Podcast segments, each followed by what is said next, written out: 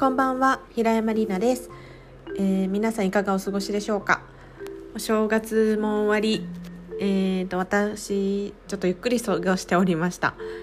正月4日目にですねえーとなんとうさぎを買うことになったんです。夫がどうしても欲しくってホーランドロップという垂れた耳の うさぎが家にやってきました。もう可愛くてですねずっと見てるっていうおうち時間に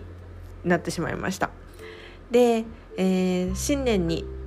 目標を立てたんですけれども、うん、うさぎばっかり見ていたらこの1年うさぎで終わってしまうと思い継続を習慣化するためにどうしたらいいだろうということを考えて決めた3つのことについて話していきたいと思います。皆さんも何か今年目標を立ててたことありますでしょうか？あったら教えていただけたら嬉しいです。でその3つなんですけれども結論から言うと1つ目が時間と場所を決める。2つ目が周りの人に目標を宣言しちゃう。で3つ目が環境を作るということです。で1つ目もう強制的に1日1時間は自分のやりたいことに集中する時間を決めました。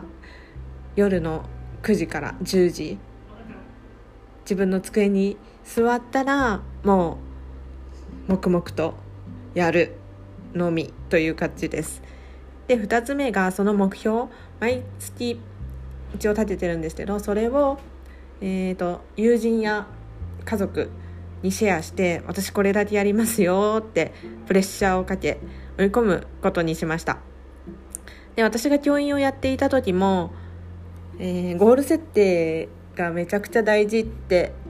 いうことがあってですね、えーと、授業で